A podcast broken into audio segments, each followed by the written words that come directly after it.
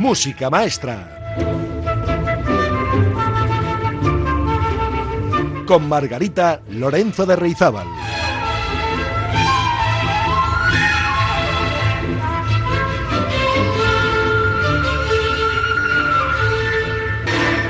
Hola, queridas y queridos oyentes. Bienvenidos a este programa 115 ya de música maestra en el que vamos a hablar de música empleando la excusa simbólica de una figurita pequeña de mujer con muchos colores, hecha de madera y que sorprendentemente se abre y contiene en su interior otra muñequita igual, pero más pequeña.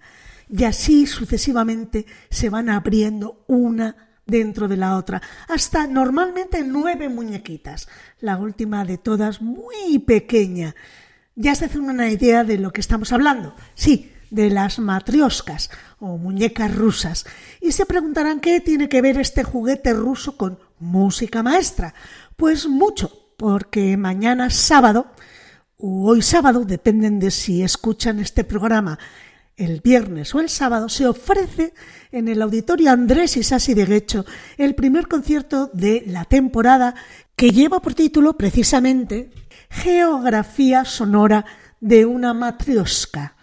Sorteamos además seis entradas, o sea, tres entradas dobles para este original proyecto que se estrena el sábado a las siete y media de la tarde en absoluta primicia. Y hoy tenemos la suerte de hablar con el trío protagonista de este evento, el trío Irusta, formado por Garbiña Avendaño, soprano y pedagoga de canto, Yulene Cénica Celaya, rapsoda enamorada, de la poesía y docente de lengua y literatura vasca.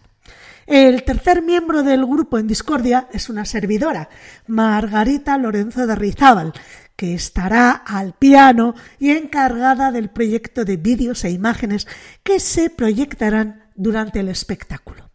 Pues al tiempo que presentamos este concierto tan especial, protagonizado por tres mujeres vascas, me ha parecido que el fondo sonoro hoy tenía que estar también relacionado con mujeres, mujeres compositoras, matrioscas también, mujeres llenas de talento, energía y creatividad que muy a menudo, demasiado a menudo diría yo, han quedado en la sombra o a la sombra incluso de sus propias parejas masculinas.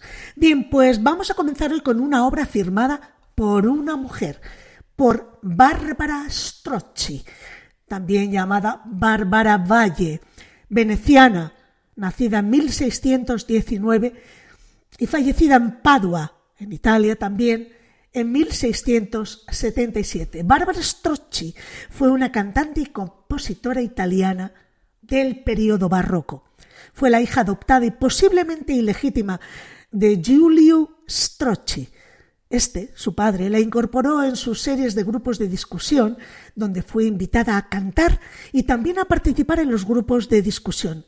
Después de la muerte de su padre, seguramente tuvo que sobrevivir gracias a su trabajo de composición musical.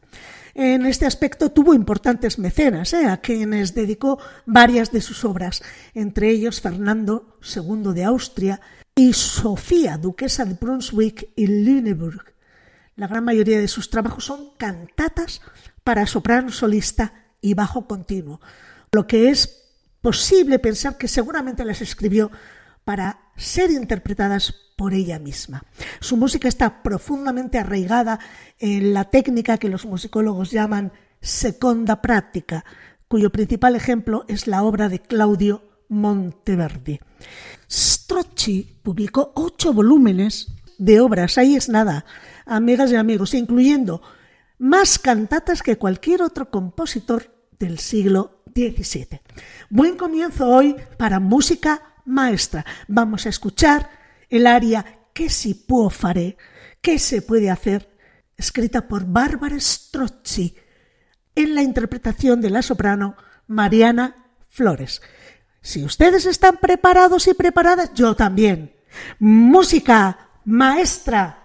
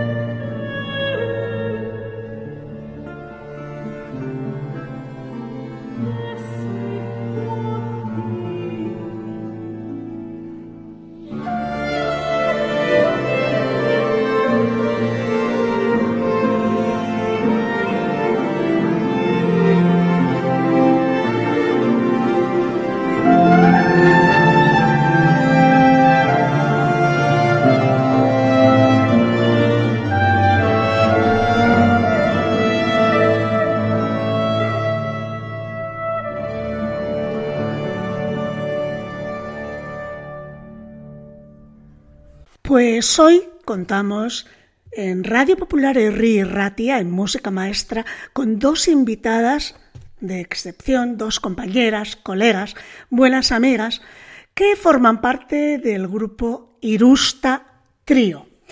Ellas son Yulene Sénica Celaya y Garbiñe Avendaño. Hola, ¿cómo estáis? Eh, lo primero, me gustaría saber, Yulene, este nombre vuestro de guerra, el nombre artístico Irusta Trío, Esto del trío se entiende fácil, porque sois tres personas en el grupo, pero ¿por qué Irusta? Acerca del nombre, lo que puedo decir es que cuando empezamos a pensar acerca del nombre, de nuestro nombre de guerra, como tú bien has dicho, se nos ocurrió que esta palabra era corta, sonora, eh, que tenía además una connotación especial que a continuación voy a explicar. Irusta es una palabra vasca, es una palabra compuesta por el número iru y usta, que viene de osto. Osto es, eh, significa en euskera hoja de árbol. Por tanto, es fácil adivinar que lo que significa la palabra es trébol.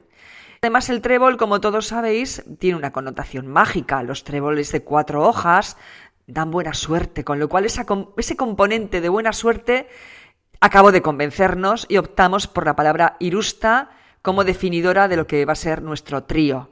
Irusta, trío. El trío Irusta tiene ya un interesante recorrido en los escenarios, con proyectos previos como Emakume Arena Arima o Alma de Mujer, y otros que giran siempre alrededor de la mujer, de su problemática, de sus luces y sombras.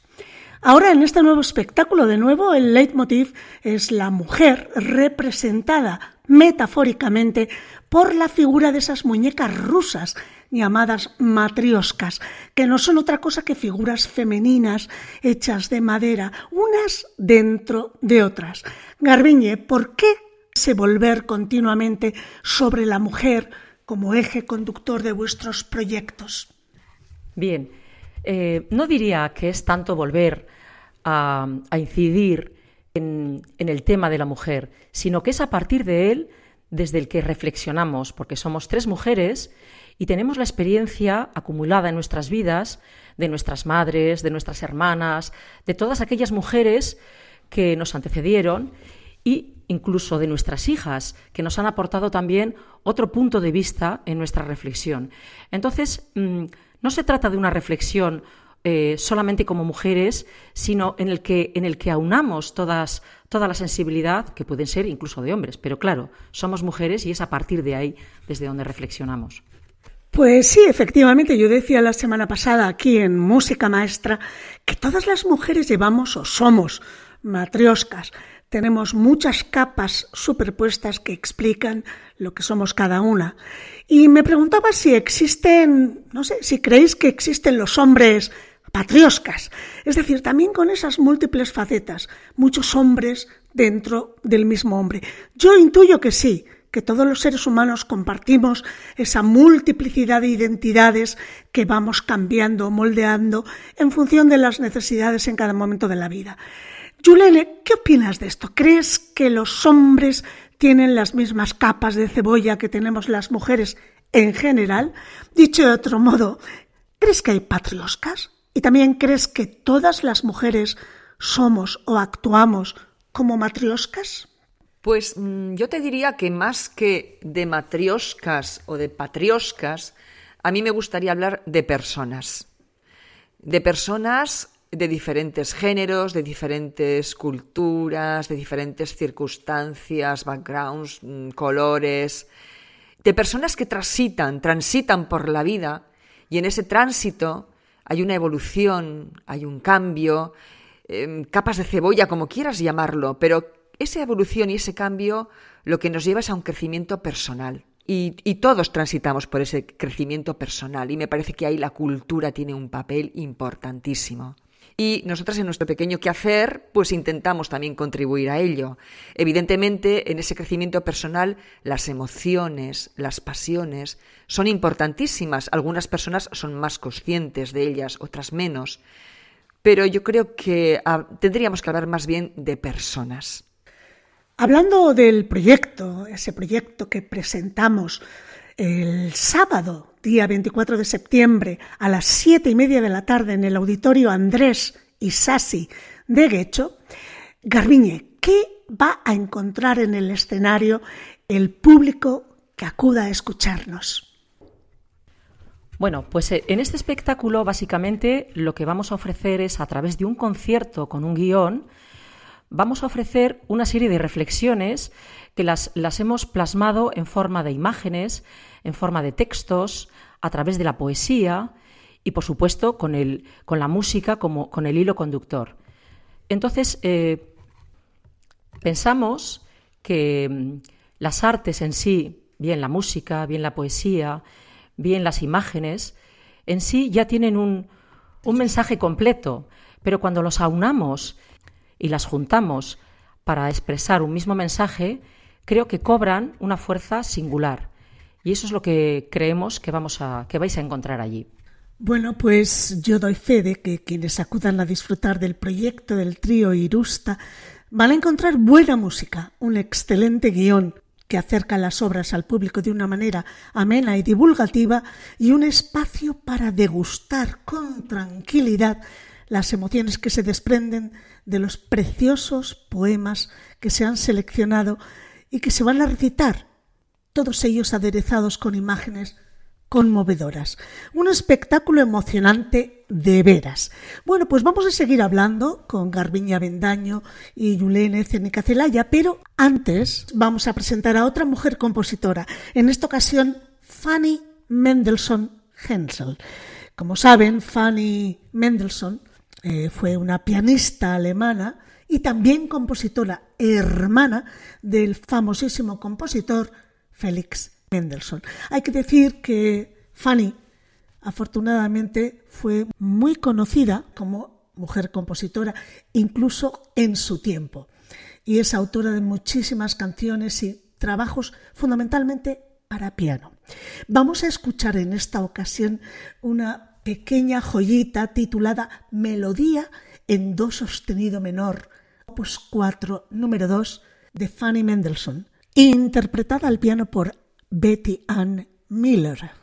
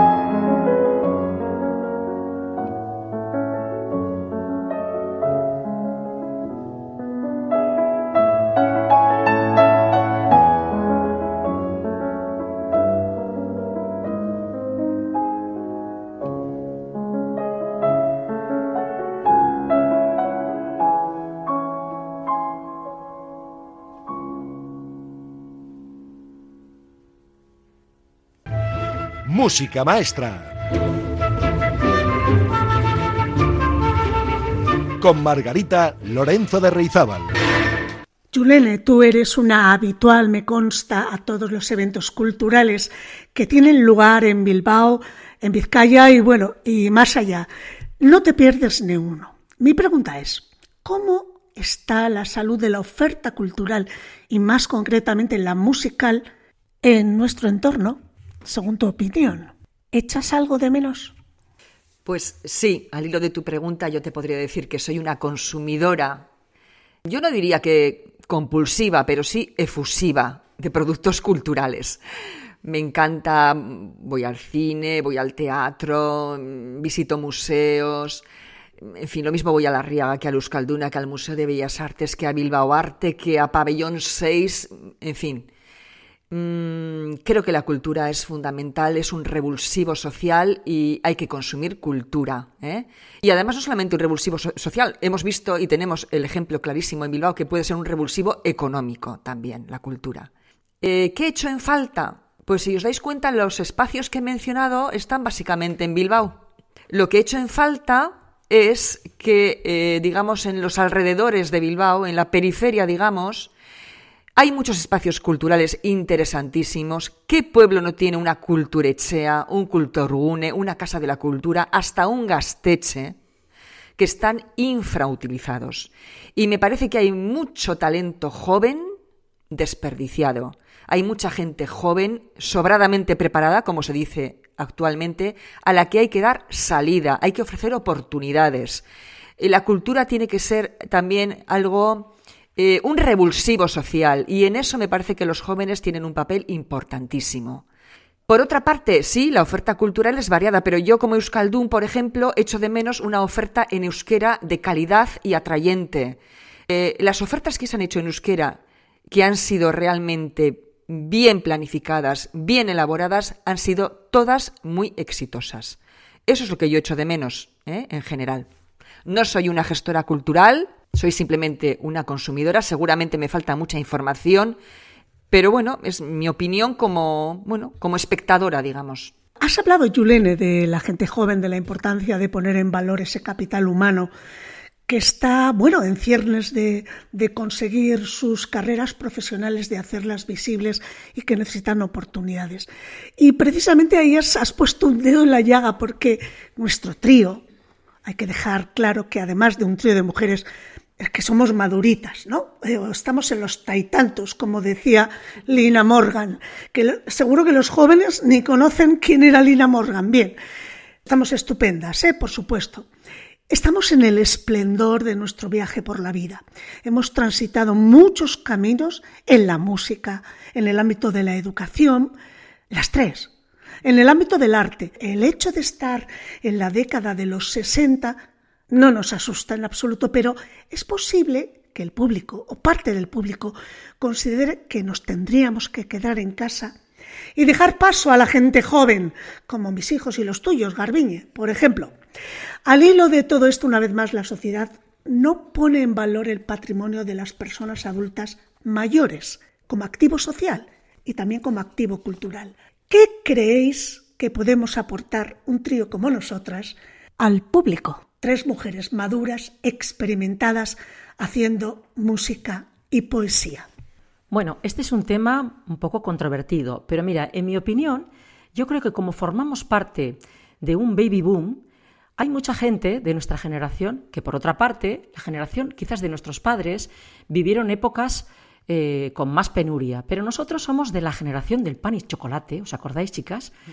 Entonces, somos una generación que posiblemente va a vivir más tiempo, con más calidad de vida y va, a tener opción a, unas jubilaciones y a, tener la posibilidad de consumir cultura, consumir, deporte y consumir actividades que, que, seguramente nuestros padres no tuvieron la oportunidad y tristemente posiblemente nuestros hijos, porque son de una generación pocos hermanos y en muchas, en muchas ocasiones se tienen que marchar fuera para desarrollar sus carreras profesionales, pues igual no van a tener esta, esta oportunidad. Con lo cual, el público va a poder conectar con este, este mensaje que les vamos a, ofrecer con mucha más cercanía, porque somos de, la, de generaciones muy cercanas. Así que creo que esto nos va a poder acercar. ¿Qué opinas, Yulene? Pues yo estoy totalmente de acuerdo. Es más, yo creo que solamente hay que observar con atención cuando vamos al cine, cuando vamos al teatro, cuando vamos a los museos, qué tipo de gente ocupa esas salas mayoritariamente. ¿no? Y qué tipo de gente consume esos productos. Y yo ah, subrayaría más, sobre todo mujeres. Eh, las mujeres son las grandes consumidoras de productos culturales. Pero bueno, eso no quita para que intentemos acercarnos a todas las generaciones, a toda la gente en general. Nos encanta, nos encantaría ver eh, el, teatro, en este caso Andrés Isasi, pues mm, lleno de gente de diferentes edades y condición. Y, y, por supuesto, intentar transmitirles nuestras vivencias, nuestras emociones y compartirlas con ellos. Al fin y al cabo, bueno, se dice mucho actualmente que vivimos en un mundo conectado en red. Pretendemos tejer una red, una red colectiva, una red de emociones, una red eh, cuya trama sea eh, la poesía, la música y que nos haga disfrutar a todos y que todos nos sintamos partícipes de esa red. Bueno, pues va siendo hora de que pongamos un poquito de fondo musical a esta conversación. ¿Y con quién nos vamos ahora? Pues concertista y compositora venezolana de fama mundial, por cierto, considerada como la más grande pianista de su época, Teresa Carreño. El 25 de noviembre de 1862, con apenas nueve años de edad, imagínense qué precocidad, dio su primer concierto en el Teatro Irving Hall de Nueva York. Después pasó una temporada en La Habana, en Cuba, Estados Unidos, donde incluso llegó a tocar en la Casa Blanca para el presidente Abraham Lincoln. Pero finalmente se trasladó a París. Allí incluso conoció y tocó para Rossini y para Liszt.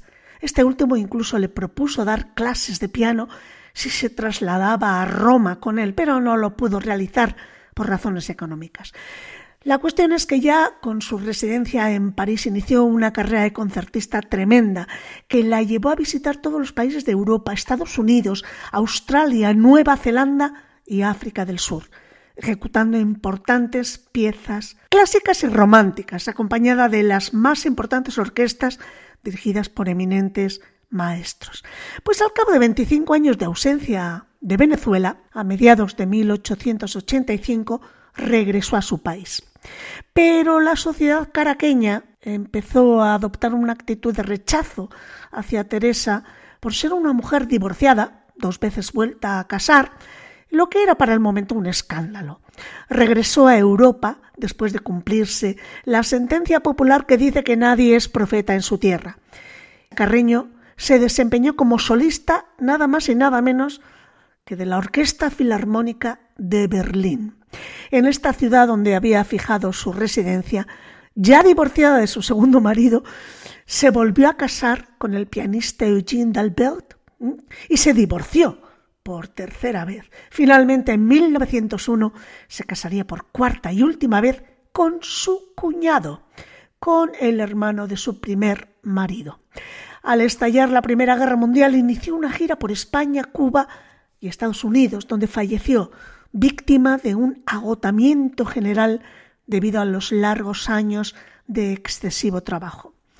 En su honor, actualmente el principal complejo cultural de Caracas, inaugurado en 1983, lleva su nombre, el nombre de Teresa Carreño. Entre sus obras como compositora figuran el himno a Bolívar, Saludo a Caracas, algunas piezas de música de cámara y este precioso vals titulado Mi Teresita en honor a su hija.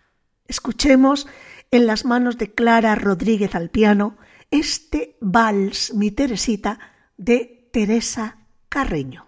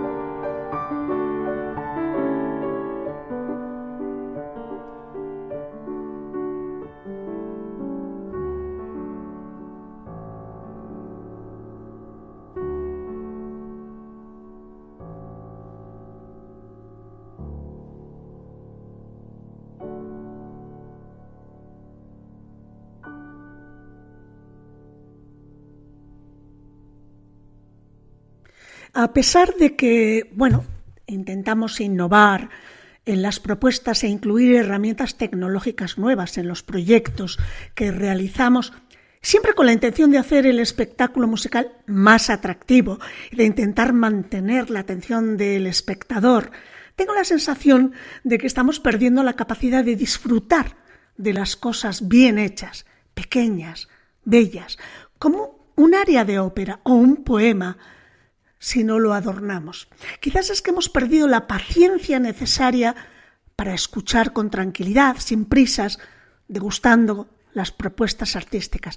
Cuando gestamos estos espectáculos, hemos de maquillar un poquito la propuesta con elementos que ayuden no solo a cohesionar la escena, sino a enganchar al auditorio. A veces me temo que quizás es posible trivializando la parte artística. ¿Qué nos sucede como individuos de esta sociedad? Julene Garbiñe, que nos cuesta tanto acceder a la belleza con calma e introspección y buscamos simplemente el entretenimiento pasajero, no duradero, rápido y sin demasiado coste emocional. La pregunta está formulada ya de manera tan completa que lleva implícita la respuesta. O sea, esto es muy difícil superarlo ya.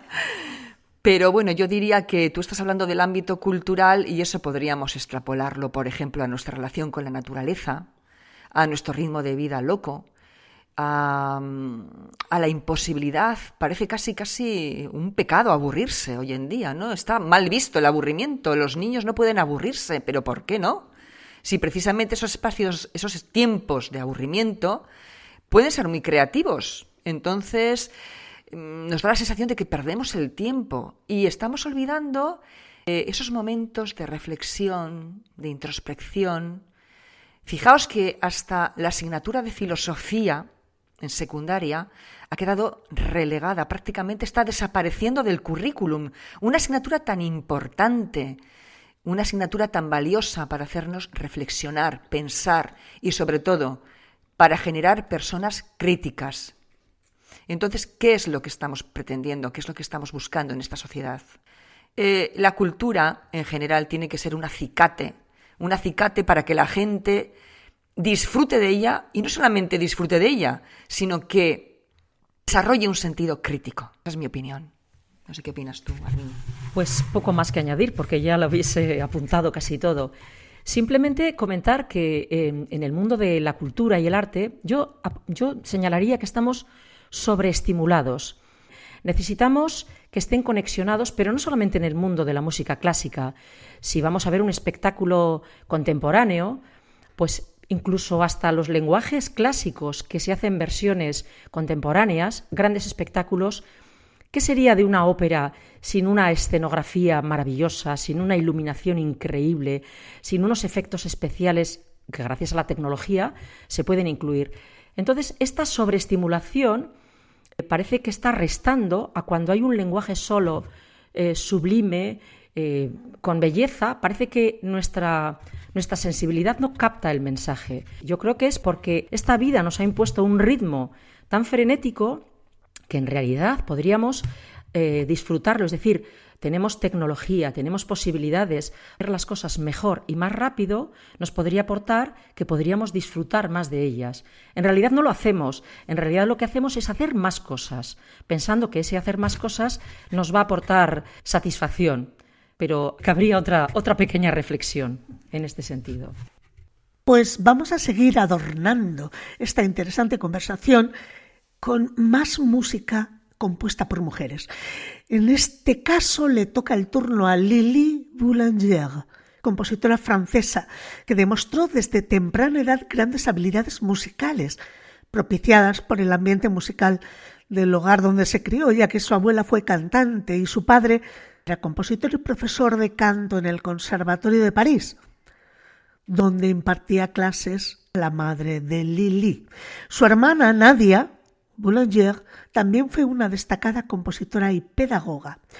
Para que vean ustedes cómo se movía Lili, fue alumna de Gabriel Fauré. De hecho, fue quien impartió a Lili Boulanger sus primeras clases de piano.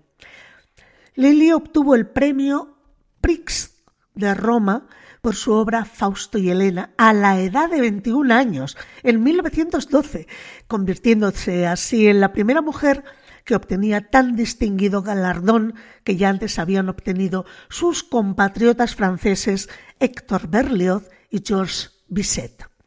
Con este premio consiguió un contrato de un año con la editorial Ricordi. Con el estallido de la Primera Guerra Mundial, mm, volvió a París desde Roma y tras un diagnóstico que le hizo saber que solo le quedaban dos años de vida, se apresuró a intentar terminar algunas de sus composiciones más importantes. Por ejemplo, su ópera La princesa Malén no consiguió terminarla. Murió a los 24 años por aquello que ahora se conoce como enfermedad de Crohn. Vamos a escuchar de Lili Boulanger una pequeña pieza titulada D'un Jardin, sobre un jardín. Al piano Judith Pfeiffer.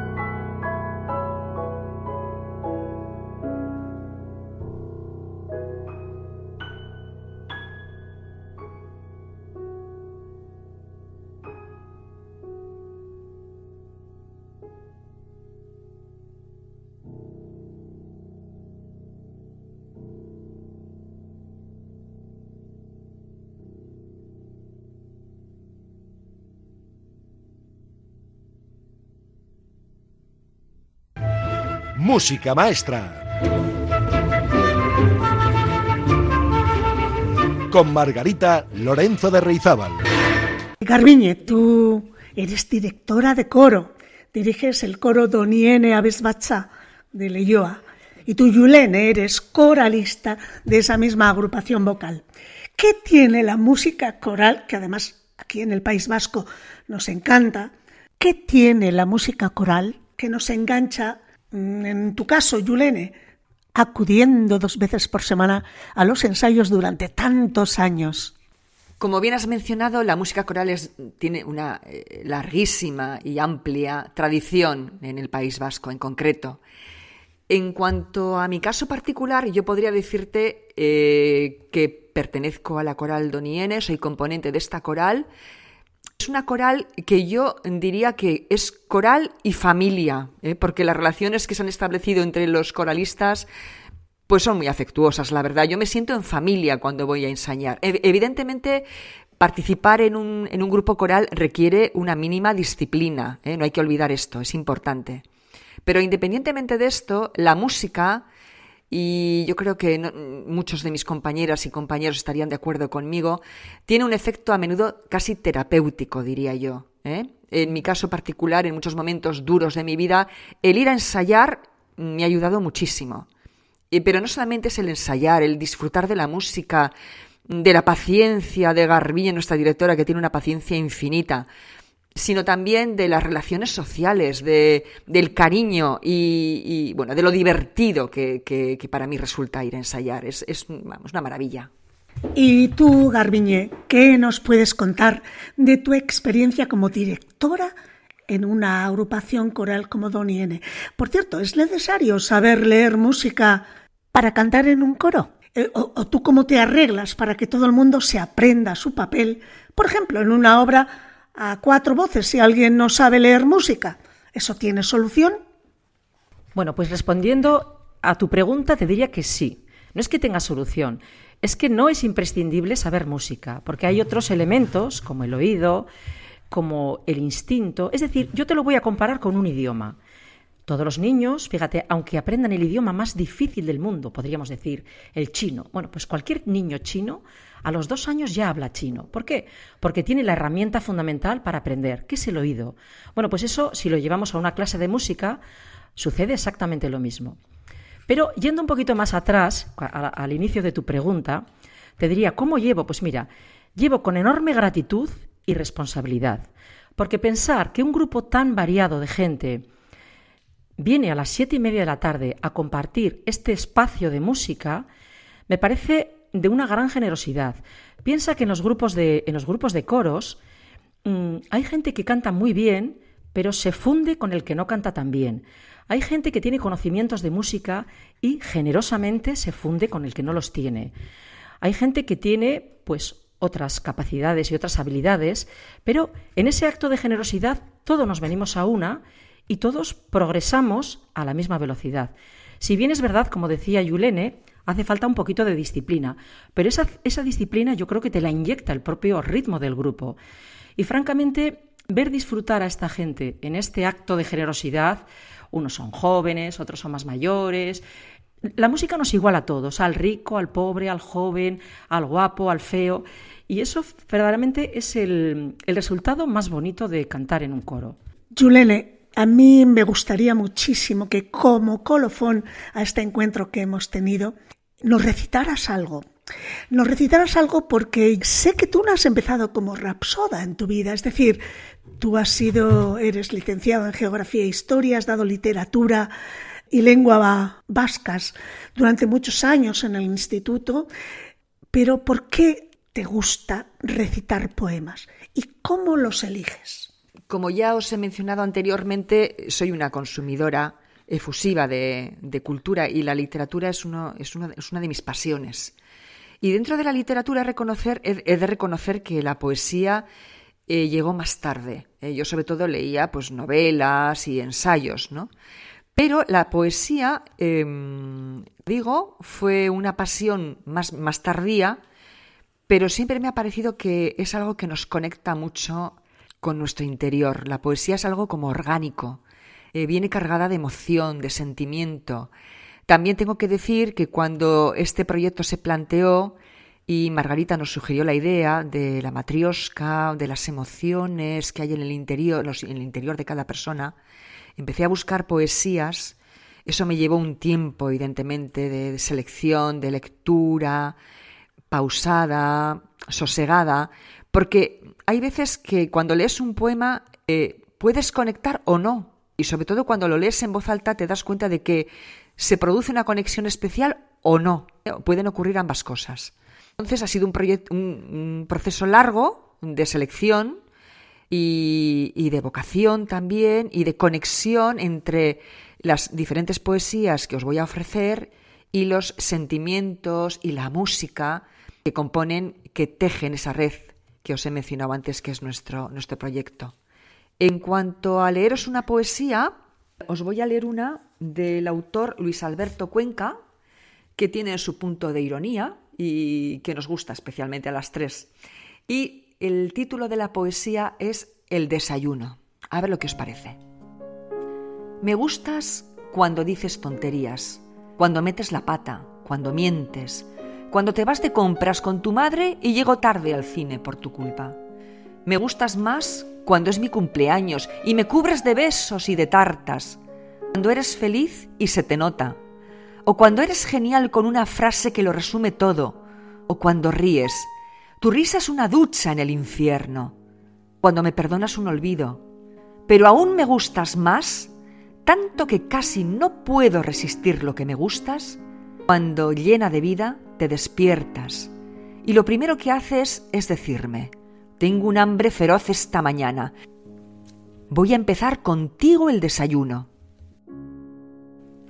Realmente emocionante y la manera en que lo cuentas, Yulene, este, este poema de El desayuno. Así me quiero levantar yo todas las mañanas, enamorada y queriendo profundamente a la vida, a las personas que tengo al lado mío.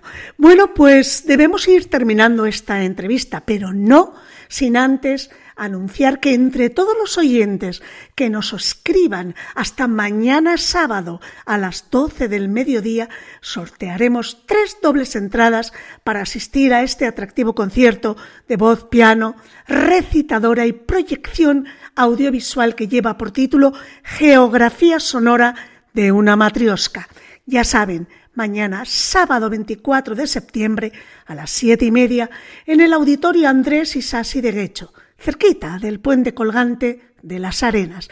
La entrada, para quienes no sean afortunados en el sorteo, es muy barata, casi testimonial, son 5 euros. El WhatsApp, que ya deberían tener anotado en su agenda, al que deben escribir es 688-713-512. Ya pueden empezar a llamar. Hasta mañana a las 12 admitimos mensajes. Las entradas las dejaré a nombre de los agraciados en la taquilla del auditorio y además, al acabar el sorteo, comunicaré individualmente por WhatsApp los nombres de los premiados. Insisto, solo hay que llamar al 688-713-512 y dejar su nombre y apellido y el lugar desde el que nos llaman. Buena suerte.